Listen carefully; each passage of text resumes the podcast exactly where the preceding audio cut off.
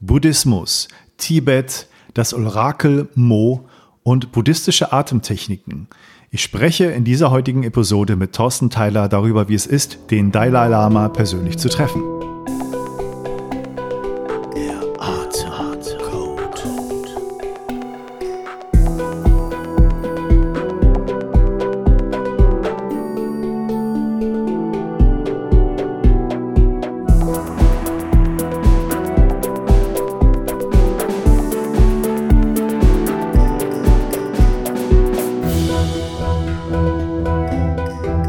Willkommen zum Podcast Der Atemcode. Ich bin Matthias Wittfoth, ich bin Neurowissenschaftler, Wim Hof Method Instructor und Peak Performance Coach. Und in diesem Podcast geht es jede Woche um eine der wichtigsten und doch in seiner Kraft unterschätztesten Körperfunktionen, den Atem. In Kurzfolgen über bestimmte Aspekte von Atmung und in Interviews mit Menschen, die darüber wichtige und spannende Dinge zu erzählen haben, wird in diesem Podcast viel Unbekanntes über unsere Atmung zutage gefördert. Eine kurze Vorbemerkung. Wenn du dies hörst, bist du noch kein direkter Unterstützer dieses Podcasts und auch noch nicht im Mitgliederbereich, dem Atemcode Club. Daher wirst du nur den ersten Teil dieses Gespräches hören können. Um das komplette Interview mit allen wichtigen Infos hören zu können, bitte ich dich auf die Seite matthiaswitfurt.de zu gehen und dich dort anzumelden. Du wirst da nicht nur alle bisherigen Interviews in ungekürzter Länge hören können, sondern auch Aufzeichnungen von angeleiteten Atemsessions und Einladungen zu speziellen Meetings erhalten, in denen Top-Experten deine Fragen beantworten und wertvolle Tipps geben. Es erwarten dich renommierte Experten aus den Bereichen funktioneller Medizin, Ernährungsmedizin und Buteco. Ich bin äh, sehr, sehr glücklich, dass es geklappt hat mit dem Termin, dass wir hier ein Gespräch führen, weil ich schon lange vorgehabt, dich nochmal da ein bisschen auszuquetschen und mehr zu erfahren. Man muss sagen, wir haben uns kennengelernt bei einem Wim Hof Workshop in Berlin von mir, wo du mit dran teilgenommen hast und uns sind ein bisschen ins Gespräch gekommen. Und du hast ein bisschen Einblick in meine Arbeit gekriegt, aber ich weiß von dir nicht so viel, aber da möchte ich heute ein bisschen hinterher. Ja, danke. Ja, ich war äh, bin ja gerade aus Indien wiedergekommen und dann rief mich ein Freund an, der Martin, und äh, sagte, Mensch, kennst du Wim Hof? Hatte ich bis dato nichts von gehört mhm. äh, und bin dann äh, mit ihm ganz unverfangen dahingegangen, hatte eigentlich nicht viel erwartet und war hinterher sehr geflasht und äh, ganz begeistert, mhm. weil äh, so wie ich es irgendwie gelesen hatte, so auf der Wim Hof Seite, habe ich gedacht, naja, es geht nur ums Eisbad und um, um die Überwindung, aber da war ja viel, viel mehr dahinter und das hat mich äh, ja unheimlich geflasht und war eine ganz tolle Geschichte, die mich weitergebracht hat. Das ist super. Ja, ich, ich habe euch auch beide persönlich sehr gut in Erinnerung, äh, dich und, und äh, Martin. Und ja, lass uns mal ein bisschen einsteigen in der Geschichte, wo du Ahnung hast, was dich so bewegt. Ähm, mhm. Magst du dich einfach kurz vorstellen, was du ja. so für Hintergründe hast? Ja, mein Name ist Thorsten Theiler, Jahrgang 1970, also bin ich jetzt 50 Jahre alt.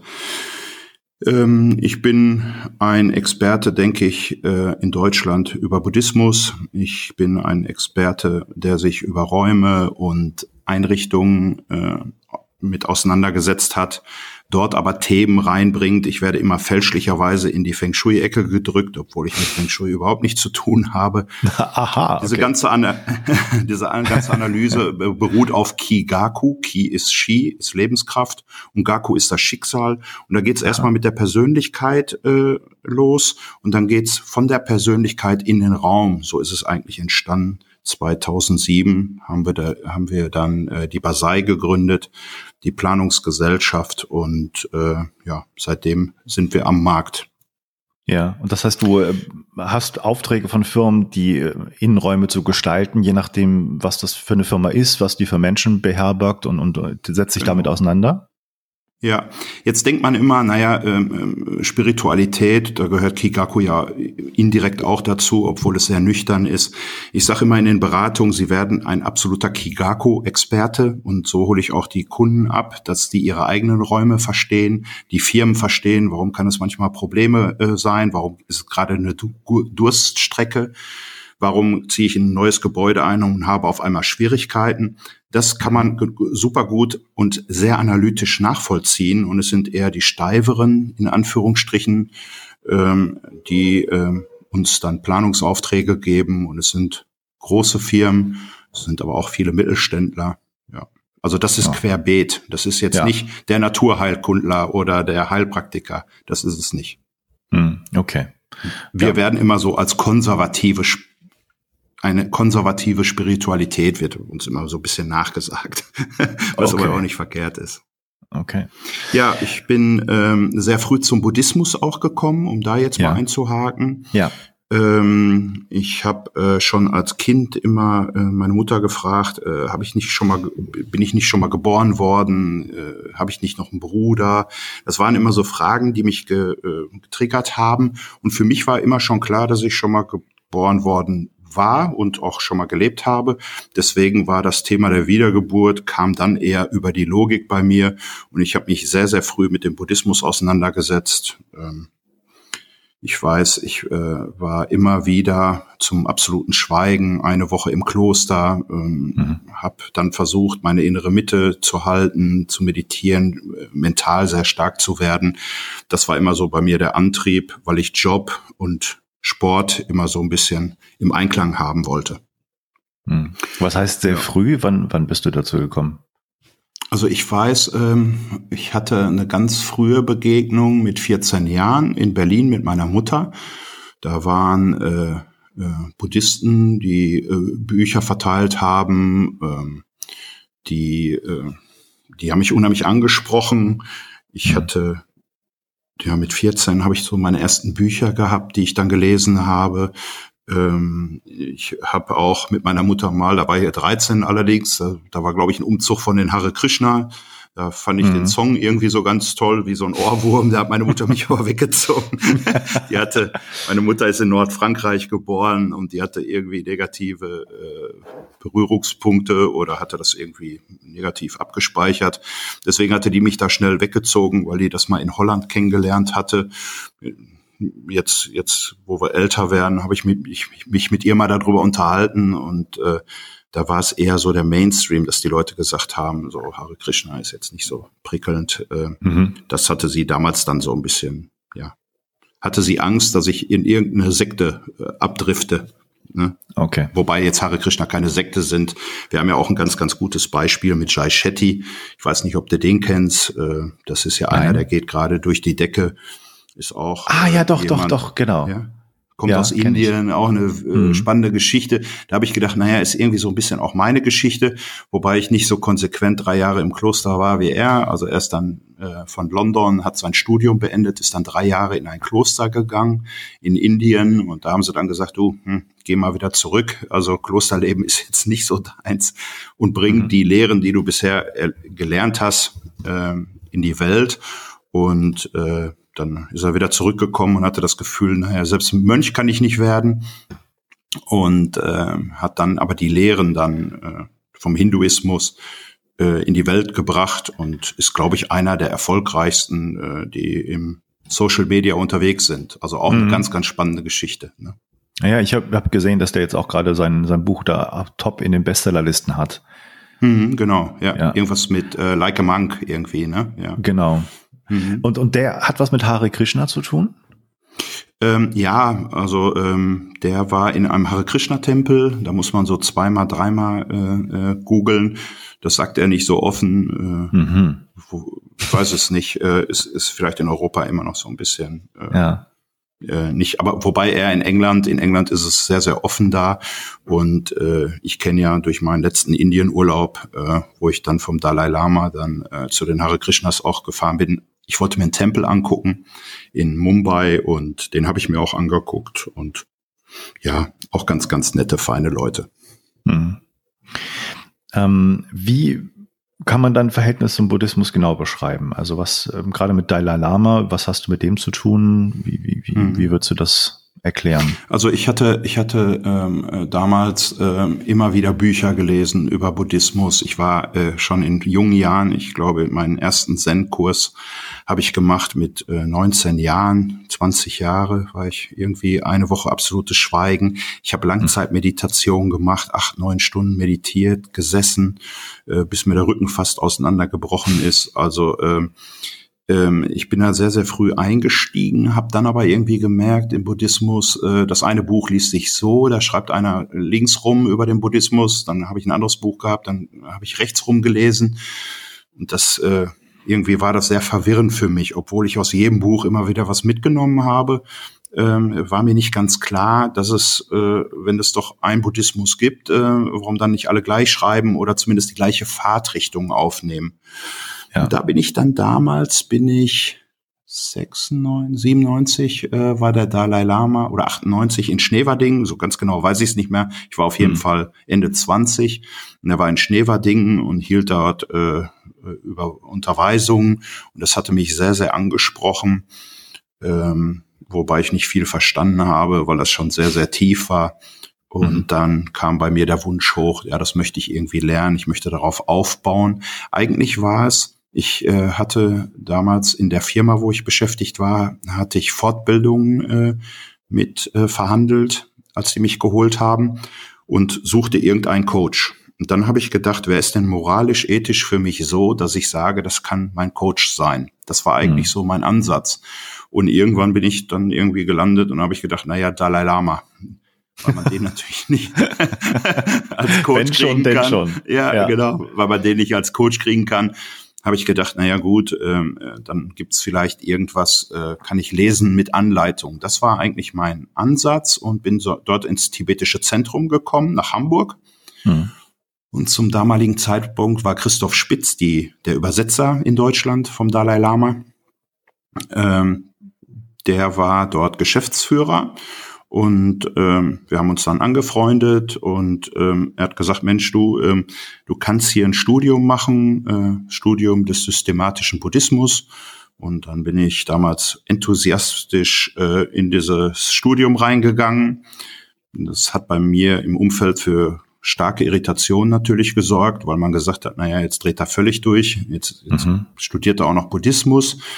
Aber das war für mich eher so Lesen mit Anleitung und ich wollte gar kein Buddhist werden, ähm, sondern so wie das Dalai Lama ja jetzt auch immer sagt, äh, nehmt die Werkzeuge vom Buddhismus und integriert sie in euer Leben. Ja? Mhm. Und das war auch mein Ansatz. Und dann habe ich äh, ja sieben Jahre Buddhismus studiert nebenbei als Fernstudium. Ja. Man musste dann ab und zu hoch nach Hamburg, äh, um, um Sachen zu schreiben, äh, Klausuren zu schreiben und so. Aber es war eine unheimlich tolle Geschichte und ich muss immer schmunzeln, wenn ich daran denke, wie gut das aufgebaut ist. Ich weiß, als ich angefangen habe, hatten wir äh, über unsere Firma hatten wir Projekte, wo wir auch Büroeinrichtungen gemacht haben und die machen wir auch heute noch. Äh, da bin ich mit meinem Kollegen gefahren und habe dann dieses Anfangselement, äh, was ich im Studium gelernt habe, das gab es immer so Hör-CDs äh, hatte ich im Auto und habe es dann ausgemacht und da sagt er, du, lass doch mal drin. Äh, ich höre das auch ganz gerne. Und dann konnte ich, wir hatten damals ein Projekt, glaube ich, in Süddeutschland, ähm, eine große Spedition, die wir eingerichtet haben. Und dann haben wir das immer gemeinsam gehört. Das fand ich eigentlich ganz angenehm. Mhm. Dann war es aber so, weil wir im Projekt natürlich mit unterschiedlichen Menschen zusammenarbeiten, bin ich einen Monat nicht mit ihm mitgefahren oder er nicht mit mir. Und äh, dann äh, hatte ich wieder das Studium drin und hatte aber natürlich schon einige CDs jetzt hinter mir und da sagt er, du mach das Ding aus. Äh, ich kann dem überhaupt nicht mehr folgen.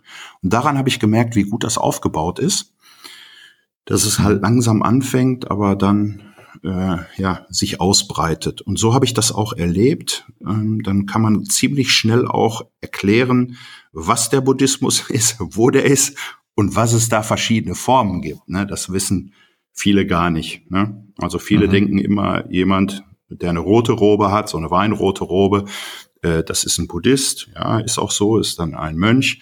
Einer, der eine gelbe Robe hat, ist auch ein Buddhist. Und da fängt es schon an. Ne? Also das kann dann manchmal auch ein äh, äh, ein hinduistischer Priester sein, es kann mhm. Krishna sein, wie auch immer. Also da gibt es verschiedene, aber da möchte ich jetzt nicht drauf eingehen. Im Buddhismus gibt es den tibetischen Buddhismus. Die Lamas laufen dann meist in Rot rum, Rot-Gelb, wie auch immer. Ja.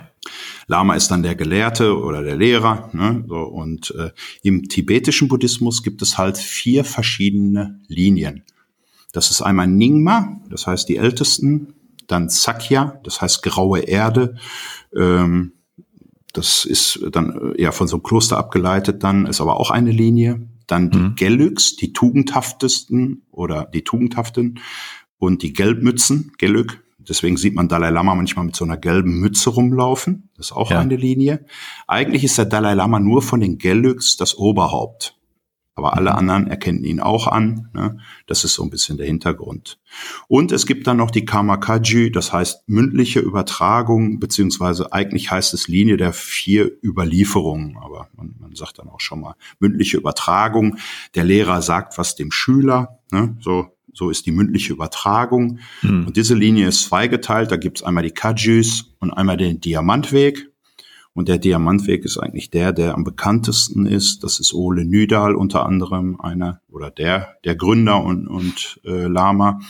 Der ist sehr, sehr bekannt, äh, weil er eigentlich die Zei Zeichen der Zeit erkannt hat und auch den Buddhismus handfest rüberbringt. Ne? Wenn ich jetzt kein Studium machen will, wie bei den Gölix, oder wenn ich halt nicht zu viel Zeit investieren will, wenn ich das hole, was ich brauche, ähm, ich weiß, dass es unter, unter, unterschiedliche Ansichten innerhalb der Linien auch gibt. Ich habe aber ehrlich gesagt mit allen kein Problem. Fühle mich aber bei den Gellux einfach am wohlsten, weil mhm. ich immer äh, auch die Tiefe erleben möchte. Und das hat mir persönlich bei den Gellux am meisten gegeben mit dem Studium. Ja. Es gibt ja denkbare, unendlich viele Möglichkeiten, an das Thema jetzt weiter ranzugehen. Du hast so viel ja. zu erzählen, so viel Erfahrung. Ähm, wenn wir jetzt vielleicht mal aufgrund ja meiner Erfahrung auch des Fokuses des ähm, des Podcasts so ein bisschen mal weitergehen. Also ich ich habe selber, wenn ich das erzählen darf, ähm, mit Buddhismus nicht so viel Erfahrung. Mich hat das zwar interessiert, aber nicht übermäßig dann so. Wir sind im selben Alter ungefähr. Ich kann mir die Zeiten vorstellen, wie das noch, als du Ende 20 warst und, und dich da für Buddhismus stark interessiert hast, wie das dann angekommen sein muss. Das kann ich mir sehr gut denken. Mhm. Ähm, das ist ja heutzutage vielleicht ein bisschen anders und es gibt ja viel mehr Strömungen, die auch dann jetzt mehr in die in, in, auch ins Interesse gerückt sind, wo man einfach mehr hinterschaut. Aber wenn man jetzt mal nimmt, mh, hm, Gerade Tumo ist ja eine Geschichte, die mit Wim Hof Methode auch eine große Rolle spielt. Man sagt ähm, häufig, und das wird immer mehr so äh, verlautbart, dass das ja eigentlich nur eine Tumo-Atmung wäre mit der Wim Hof Methode. Ich selbst habe Tumo gelernt mal für ein Intensivseminar bei dem äh, Tulku Lobsang und äh, war sehr erstaunt, wie ich auch schon ähm, dir im Vorgespräch gesagt habe, was das für ein Unterschied war zur Wim Hof Methode. Und dann auch erst wirklich kapiert in dem Workshop, dass ähm, dass äh, das ja wie soll ich sagen ähm, also eine ganze kulturelle Philosophie dahinter steckt und nicht nur irgendeine Methode. Ähm, und wie komplex das Ganze ist. Und ich hatte auch den Eindruck, in diesen vier, fünf Tagen habe ich vielleicht fünf bis zehn Prozent dieser Techniken da äh, gezeigt bekommen, die äh, Tumu noch beinhaltet. Also äh, vielleicht um, um das mal darzustellen und, und ich bin gespannt, was du dazu einfach sagst und wo es das hinführt. Ähm, der Tulku Lupsang hat uns erzählt, dass es im Grunde drei Wege gibt, dieses Tumu, das innere Feuer zu entfachen mhm. ähm, von, und abgestuft oder gestaffelt in der Wirksamkeit. Das Nummer drei wäre ähm, ja, körperliche Übung. Zwei wäre Atemtechniken und das, was er als wirksamstes Tool erkennt, sind Visualisierungsmeditationsübungen. So, das hat er uns so erzählt. Und es war sehr viel körperliche Übung dabei, Atmung eher, also nicht eine bestimmte Atemtechnik, sondern eher das Ganze zu machen, diese körperlichen Übungen mit angehaltenen Atem, also mit vollen Lungen und äh, was erstaunlich lange ging dabei, was auch sehr viele so irgendwie völlig geplättet hat, wie lange man die Luft anhalten konnte, ohne irgendwelche speziellen Atemtechniken vorher, sondern durch, durch diese ähm, körperlichen Übungen, die sehr, sehr seltsam waren, überhaupt nichts mit Yoga oder sowas zu tun hatten, mein Eindruck, sehr kraftvolle, staccatohafte, energetische Übungen sind, um dieses Feuer halt zu entfachen. Und dann Visualisierungsübungen, die halt ähm, ja beinhalteten, dass man den, den, ähm, den Körper hohl ähm, sich vorstellt mit dem inneren Feuer, was sich dann ausbreitet. So, das vielleicht erstmal als, mhm. als Brocken, den ich dir zuwerfen würde und bin gespannt, was du so dazu sagst.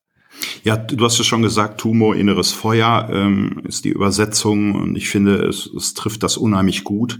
Ich glaube, dass ähm, jemand, sorry, da bin ich auch Außenstehender, ähm, ich habe äh, gemerkt oder ich habe äh, miterlebt, dass äh, Mönche am Lagerfeuer und es war extremst kalt. Also ich saß im Parker und dicker Mütze und allem da. Ähm, die haben sich dann Oberkörper frei gemacht und haben sich nasse Decken auf den Rücken gemacht. Äh, und äh, du konntest dann zusehen, wie die langsam äh, die Decken, also wie die, wie das Wasser verdampft. Also die haben so eine innere Hitze äh, genau an die Stelle gebracht.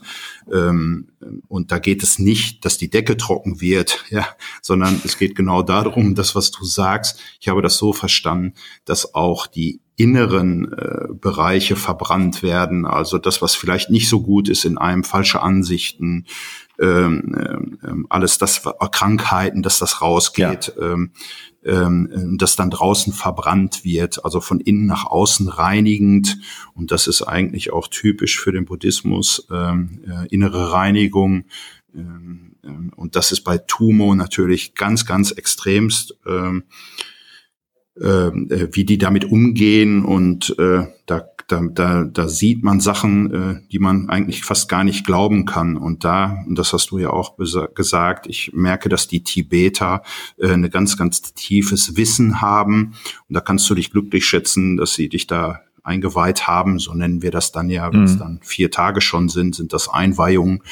Und äh, das hat eine ganz, ganz hohe Qualität und man erwartet dann auch von dir und erhofft sich von dir, dass du das dann in die Welt reinbringst. Und das ist dann nicht mal eben mit einer Stunde getan, sondern da äh, geht dann sehr um die Tiefe und es verändert extremst. Ne? Also Tumo ja. auch ist wie äh, bei der Meditation, aber da komme ich später nochmal drauf, mhm. äh, dass sich ja auch Gehirnstrukturen verändern. Das kann man ja kaum glauben.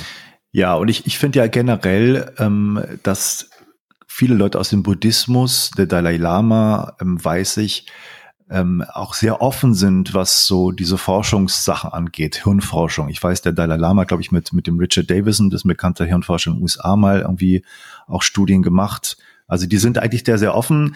Der Tulku Lopsang hat mir im Interview gesagt, ja, generell, aber er macht das nicht. Also er hat da jetzt irgendwie sieht da im Moment keinen Bedarf für. Ich glaube, ich hatte vielleicht mal was versucht und war eher enttäuscht. Das kann ich auch verstehen. Also da muss man natürlich immer aufpassen, wie man sich da irgendwie in solche Forschungsklauen hineinbegibt. Aber im Grunde genommen sind die eigentlich sehr offen, das auch wissenschaftlich westlich so ein bisschen zu belegen und da in Kontakt zu kommen.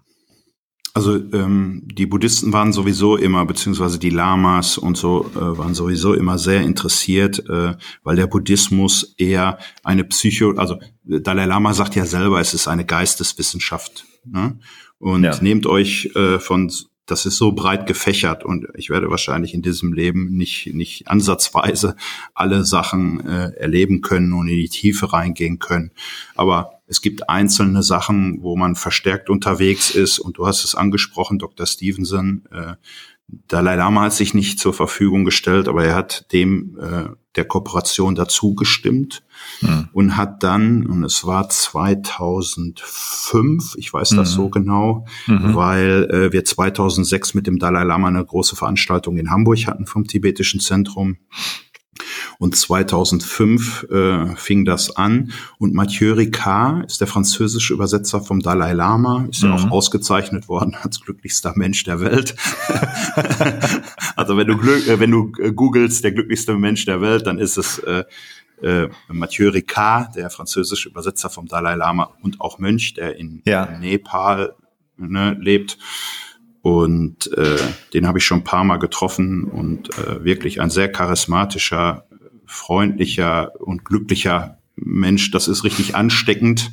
Mhm. Aber der hatte sich der Hirnforschung, der ist nämlich äh, Mikrobiologe äh, und hatte sich der Hirnforschung mit dann verschrieben und hat sich bereit erklärt, in dieses CT zu gehen, also in die Computertomographie zu gehen ja. Und man hat dann ihn irgendwie mit so einer Haube und Tausenden von Kabeln vernetzt. Ich war selber nicht dabei, aber habe es gesehen. Ich, ich, glaube, mittlerweile kann man es auch bei YouTube äh, sehen.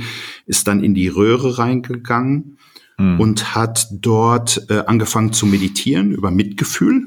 Und mhm. äh, bis dato hat man immer gesagt, die, man weiß ja von der Gehirnforschung, dass im hinteren Teil des Gehirns die Kammer für Glück ist.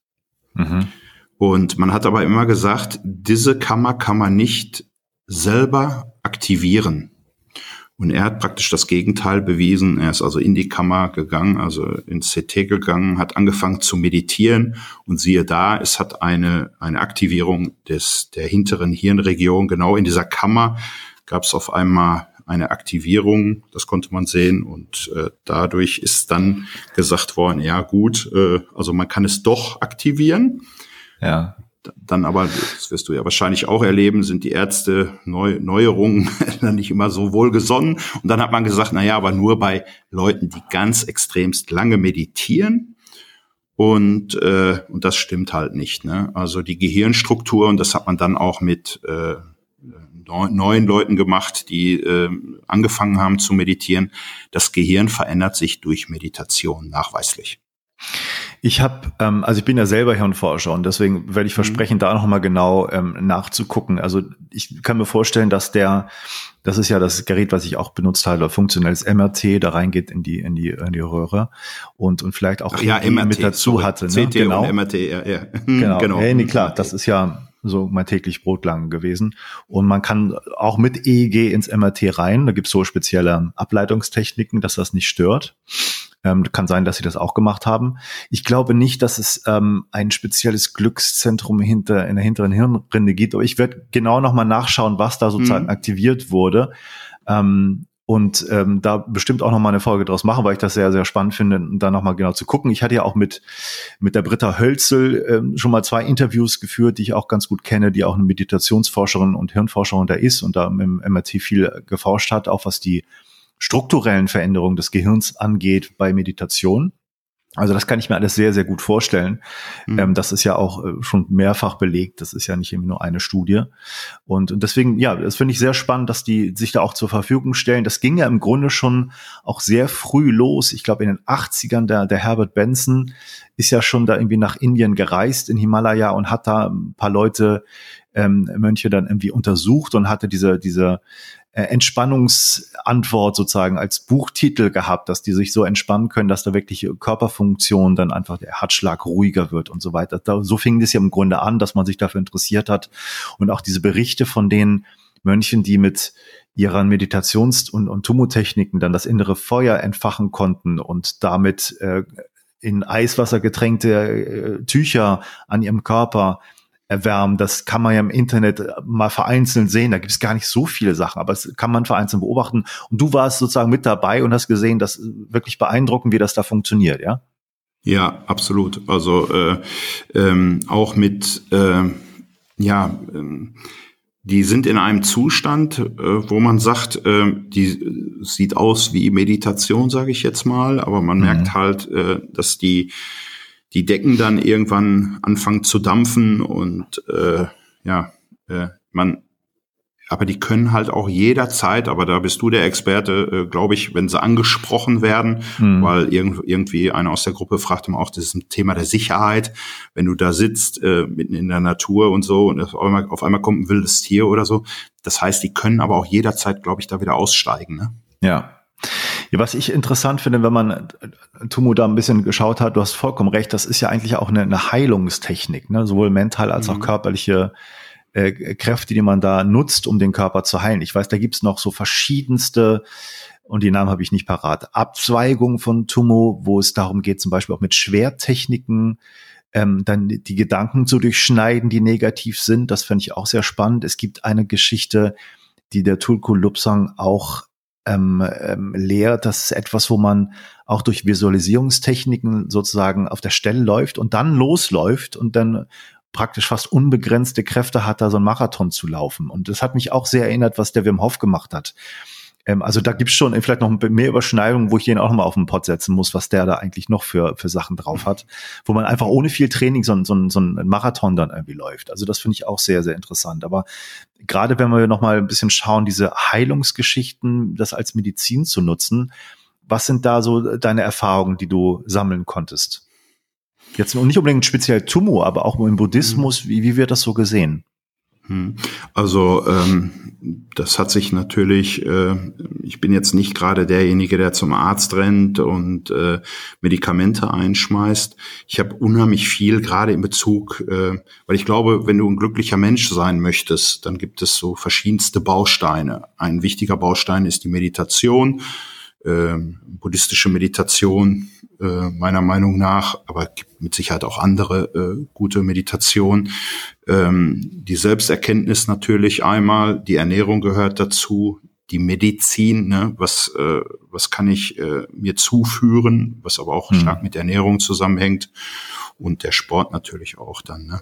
Ähm, deine Frage deutete jetzt, welche Erfahrungen habe ich? Ich habe extrem mhm. viele Erfahrungen gemacht. Ich war mal bei weil ich irgendwie über Querkontakte da dran gekommen bin, bei einem Geistheiler in Basel, glaube ich. Mhm. Der hat mir die Hand irgendwie oben auf den Kopf aufgelegt und dann liefen Tränen bei mir raus. Äh, gut, konnte ich jetzt nicht so richtig zuordnen, äh, ob es mir danach besser ging oder nicht. Äh, ich hatte auch einen Freund äh, mit, der sehr skeptisch war. Äh, auch dem liefen die Tränen runter. Also ja, also mhm. es gibt viel, äh, extremst viel. Ich habe äh, sehr, sehr viel auch.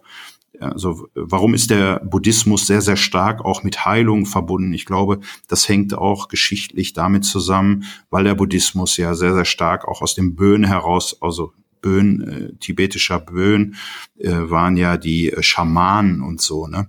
Äh, ja. Deswegen hast du extremst viele Rituale. Äh, ich bin mir sicher, äh, dass der dass Tumo auch äh, den Ursprung schon bei den Böen hatte, äh, bei den mhm. Schamanen. Und deswegen ist äh, die Heilung, ich habe damals, äh, war ich in Mexiko, immer wenn ich äh, in Amerika war mit dem Dalai Lama, bin ich dann mhm. ähm, äh, von Amerika nach Mexiko geflogen und war dann im Dschungel in einer Schwitzhütte mit Schamanen. Ich habe äh, Rituale, Räucherrituale miterlebt, äh, wo, wo man sich hat räuchern lassen. Ich habe äh, mit, mit, mit erlebt, wie Tempel eingeweiht wurden und so. Also diese Traditionen sind ja weit übergreifend und gerade in Südamerika und Mittelamerika äh, ist es ja sehr, sehr stark verbreitet. Ne? Also ich glaube, äh, auf deine Frage hin, oft wird die Seele krank und dann wird der Mensch krank. Und äh, hm. die westliche Medizin sagt immer, 80 Prozent aller Krankheiten entstehen, glaube ich, im Darm. Das ist so das, was ich festgehalten hm. habe.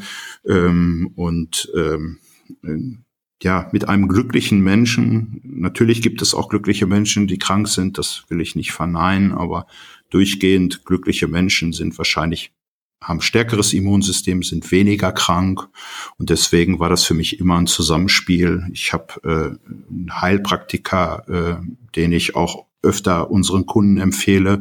Äh, der hat eine Iris-Diagnose, macht der und dann habe ich war ich da so begeistert. Das ist ein Auge, also man man guckt dann in so ein Gerät und äh, dann sagt er einem alle Krankheiten, die man schon hatte und auch Krankheiten, die äh, äh, die aktuell da sind oder da, wo es Defizite gibt. Und das ist etwas, was ich einmal im Jahr mache. Meine Frau Anja, äh, die die größte Skeptikerin ist für alles das, was man nicht sehen kann. Mhm. Äh, äh, die, die rennt da mittlerweile auch schon hin und, und lässt das äh, machen.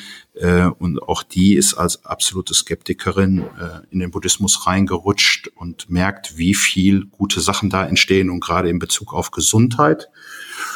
Und ich weiß, ich hatte damals starke Migräneanfälle, so bin ich zu dem Heilpraktiker gekommen und ein Freund hat gesagt, geh da doch mal hin. Und da habe ich gesagt, du, ich halte nichts von Heilpraktikern. Und dann mhm. hat er gesagt, Mensch, was hast du zu verlieren? Und der, ich war schon Verdacht auf Gehirntumor, ich war in der Röhre und man hat mich untersucht und keiner wusste. Und dann hat man gesagt, ja, ist der Stress. Und der hat mhm. gesagt, naja, hat diese Iris-Diagnose gemacht und hat gesagt, Mensch, äh, wissen Sie, woran es liegt? Ich sage, nee, keiner kann mir helfen. Ihr Gallenfluss ist nicht in Ordnung. Und dann hat er mir an einem Modell genau erklärt, wie der, der konnte mir sogar meinen Kopfschmerz beschreiben. Der hat gesagt, seit sechs Wochen kommen bei Ihnen Sehstörungen dazu. Der hat mir alles beschrieben und ja. äh, dann äh, hat er mir Tropfen verschrieben und seitdem habe ich keine Migräneanfälle mehr gehabt. Und äh, das war so, äh, dass dann Freunde, ich habe ja auch viele Ärzte in meinem Umfeld, äh, mit denen ich befreundet bin. Und die haben dann gesagt, ja, ja, Thorsten, äh, wenn man dran glaubt. Und ich muss immer sagen, ich habe an all die Sachen nicht geglaubt. Und ich war auch ein Skeptiker. Und ich habe mich aber abholen lassen. Ich war dann zumindest offen dafür, dass ich es getestet habe. Mhm. Sehr negativ, aber die Erfahrung war dann immer, äh, muss ich jetzt schmunzeln, muss ich gerade an meine Mutter denken. Ich war dann so begeistert von dem Heilpraktiker und dann habe ich irgendwie wieder mir in die Augen guckte und sagte, ja, hat mir alles gesagt, ihr Knie kaputt und hier durch den Sport natürlich auch und so.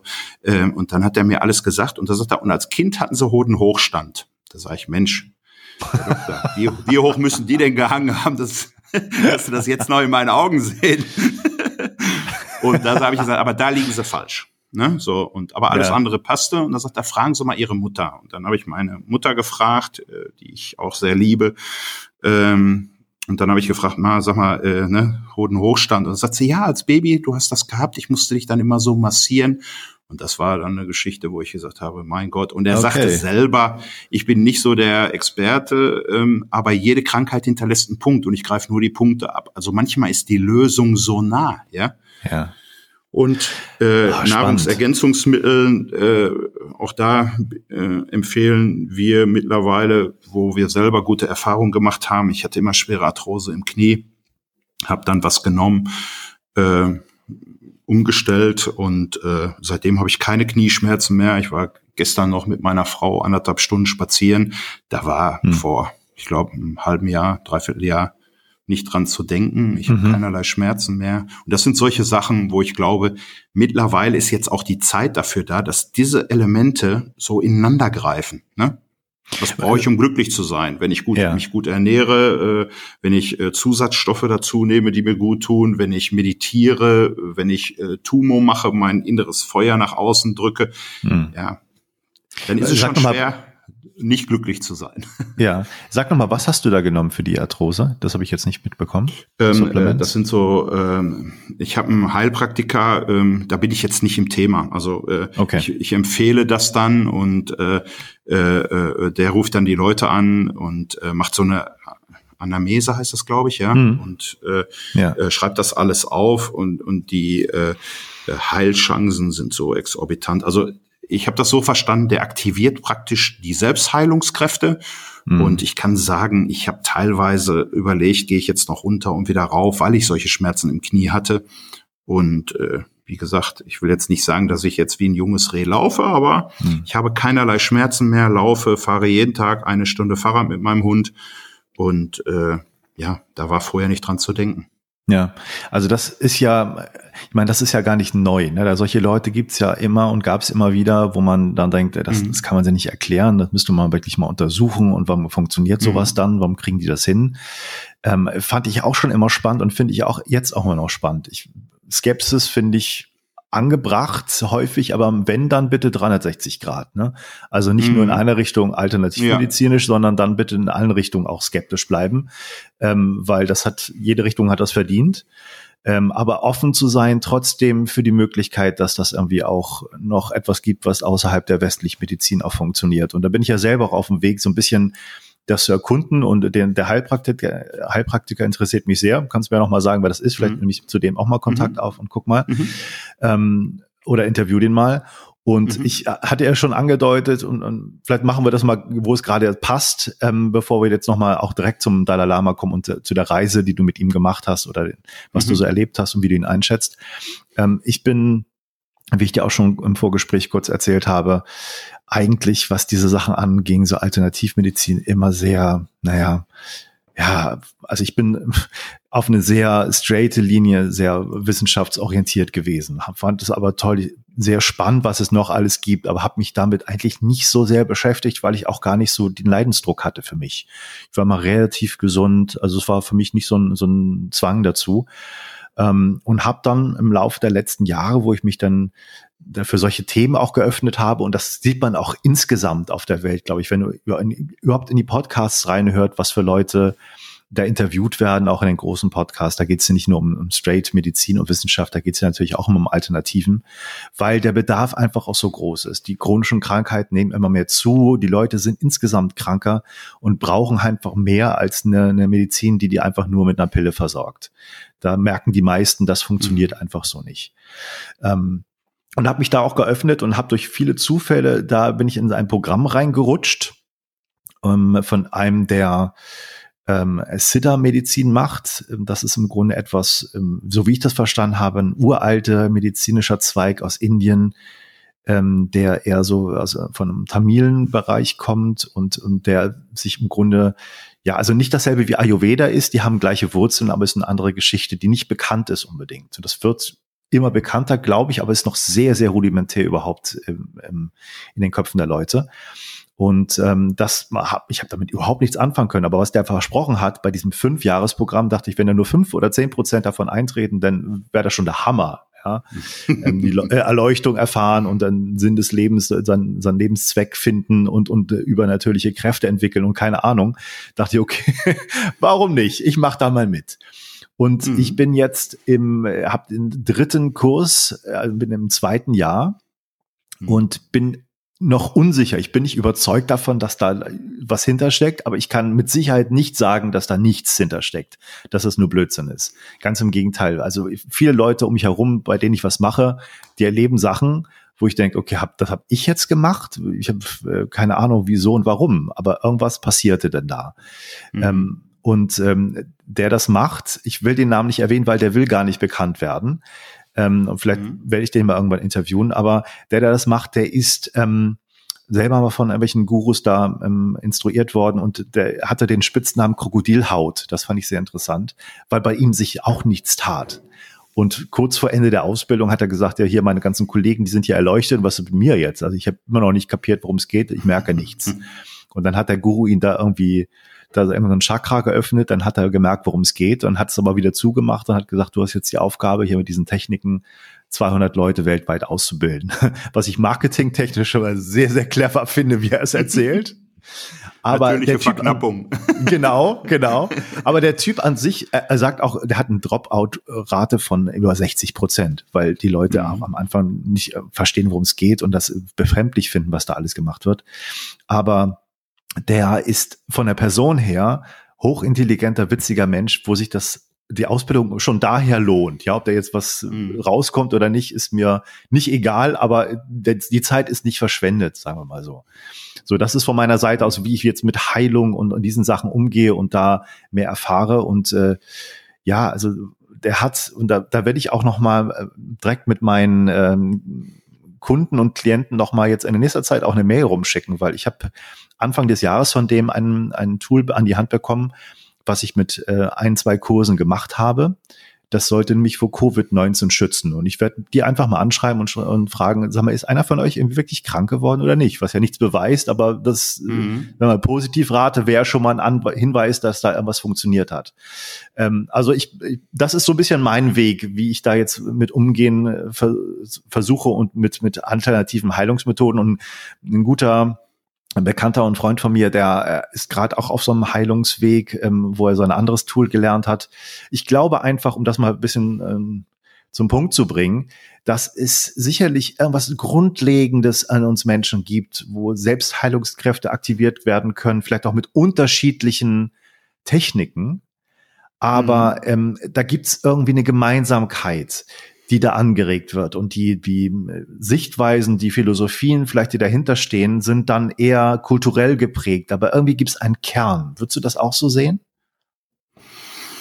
Hm, ich ich würde gar nicht so weit gehen, ob es da wirklich einen Kern gibt oder so. Du hast es schön gesagt, du hast, äh, machst jetzt da die Ausbildung, weiß gar nicht, ob das überhaupt was bringt. Ich habe ganz, ganz viele Sachen äh, ausprobiert, die wirklich nichts waren oder mhm. wo ich gesagt habe, da nehme ich vielleicht nur eins mit. Ich habe schamanistische Ausbildungen gemacht von beispielsweise verschiedensten äh, Leuten. Da war das eine gut, das andere nicht so gut, wie auch immer. Ja. Ähm, aber auch das ist ja eine Erfahrung und das ist ja auch ein Erfahrungsschatz, den man bekommt. Und ich glaube mittlerweile, dass es verschiedene Wege nach oben gibt, wie auch immer. Also auch Weg zur Heilung. Ob es, äh, ob es äh, Tumo ist, ob es das ist. Ich meine, du hast gesagt Tamilen, also gehe ich davon aus, dass der irgendwo in Sri Lanka oder Indonesien oder wo sitzt, ne? Mhm, genau. Dein Guru? Ja, ja, ja richtig. Ähm, ich war in Sri Lanka, ähm, äh, habe da äh, auch Kloster besucht und äh, habe dann auch äh, ähm, äh, Ayurveda gemacht, aber wirklich mit Heilern und so. Und da war einiges gut, einiges nicht gut. Ähm, äh, muss ich jetzt schmunzeln, muss ich auch an eine Situation denken. ähm, äh, Erzähl doch mal, was war, was ist nicht gut gelaufen? Was, was hast du erlebt, wo so ein, so, wo du dachtest? Na ja, ich, ich kam dann irgendwie in so eine, so, so eine, so eine, ja, das war wie so ein Tempel und so, und dann saß da irgendwie so ein, so ein schwer übergewichtiger äh, Guru und äh, sagte, ja, äh, ähm, ja, ich sehe schon, was, was du hast und äh, ähm, ähm, du brauchst Vitalität und, und ich, äh, wie Vitalität? Äh, ich bin ja im Sport und, und so, ich bin hm. echt schon sehr vital. Äh, ja, auf der sexuellen Ebene habe ich gesagt, äh, nee, äh, doch, das müssen wir steigern, hat er gesagt. Ich sage immer, gib mir lieber was, ums runterzudrücken. Deswegen muss ich gerade daran. Okay. Äh, und das war, das war natürlich totaler Nepp und die Pillen habe ich da auch gar nicht genommen oder so. Dann bin ich ein bisschen ah. durchs Wasser marschiert da. Also äh, ich glaube, äh, das gehört einfach dazu. Wenn du, wenn du viele Sachen erlebst, dann wirst du auch einige gute Sachen. Aber das ist ja auch so ein bisschen der Fahrplan. Äh, du musst, glaube ich, einige Sachen erleben, die scheiße sind. Oder, mhm. ne? Und äh, dadurch kommst du, öffnet sich dann einmal die Tür und wenn du bei Tumo gut bist, äh, das andere vielleicht nicht oder das andere doch. Und manchmal ist so mit dem ersten, was man als richtig gut erlebt, öffnen sich dann auch die guten Türen. Also ja. ich finde, das ist immer auch eine gute Schwingung und wenn du eine gute Ausstrahlung hast, siehst du gute Leute an, gute Ausbilder, gute Gurus, wie auch immer. Und äh, ja, darum geht's dann eigentlich. Ne? Wenn du diese Konversation weiterhören möchtest, bitte ich dich auf die Seite matthiaswitford.de zu gehen und dich dort für den Mitgliederbereich dieses Podcasts, den Atemcode Club, anzumelden. Sobald du dies gemacht hast, hast du sofort Zugang zu allen ungekürzten Interviews. Es erwarten dich Aufzeichnungen von angeleiteten Atemsessions und Einladungen zu speziellen Meetings, in denen Top-Experten deine Fragen beantworten und wertvolle Tipps geben. Also, wenn du das Interview bislang spannend fandest und es ganz hören willst, zögere nicht lange und werde Mitglied und Unterstützer dieses Podcasts. Solltest du nur Interesse an diesem speziellen Interview haben und nicht mehr wollen, so findest du auch auf matthiaswitfurt.de die Möglichkeit, nur dieses Gespräch zu kaufen.